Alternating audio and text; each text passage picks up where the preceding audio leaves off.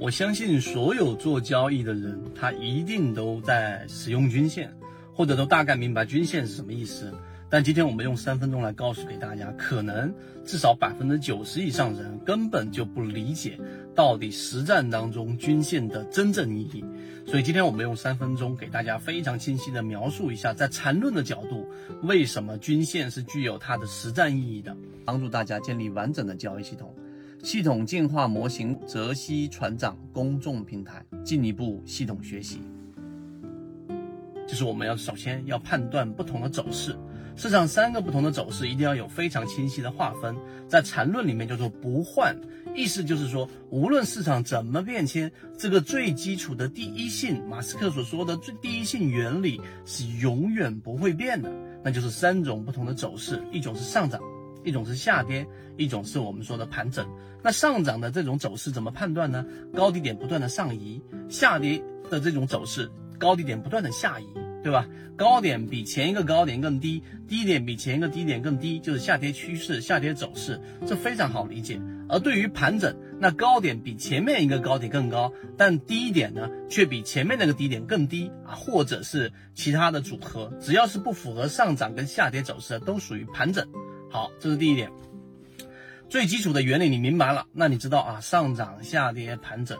那么第二个就是我们考虑到的均线。那这个时候呢，得引入到我们刚才所说的，怎么样去判断低点跟高点，这是交易当中最难的问题。那很多人停在这里面就不往下讨论了，所以就没有实战意义。我们圈子不一样，给大家继续往下深挖。那高低点怎么判断呢？我们得出第二条的这一个操作核心，就如果一个这个标的它的股价短期的上涨。啊，上涨走势也好，它这个上涨走势如果没有办法突破短期均势均线，短期的这个均线都没办法突破，那么意味着这个上涨的所谓高点没有意义，也就这个高点连短期均线都没办法突破，它是没有意义的。同样的，当一个标的啊，它的低点高点在这个我们说的短期均线之下，它所产生的这种操作的空间是很小，是没有意义的，所以它必然是要有一个突破。啊，在我们所说的短期也好，中期也好的均线之上，才有所谓的高低点，这是第二点。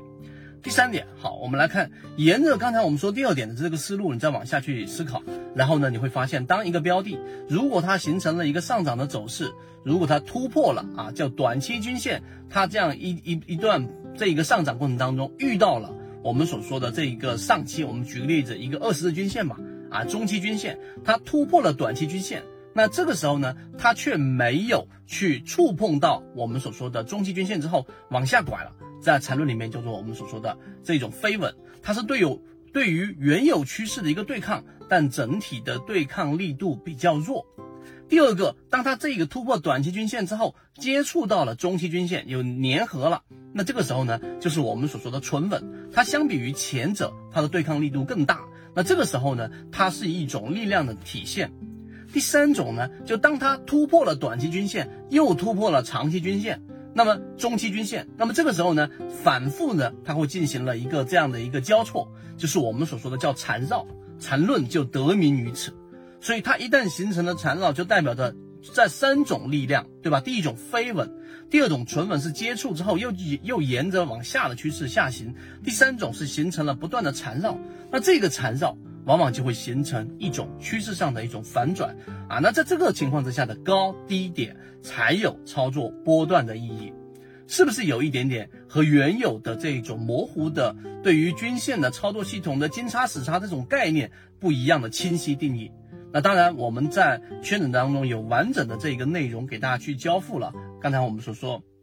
在纯稳、失稳，在缠论系统当中的稳。实战意义的不同的转折点上的一个操作，在我们的航线当中已经交付给大家。今天只是作为我们又回头给大家去做的一个引子，让大家重新思考到底均线系统、到底高低点、到底走势，在缠论系统里面实战当中我们的操作基础是什么？希望对大家来说有所收获。好，今天讲这么多，和你一起终身进化。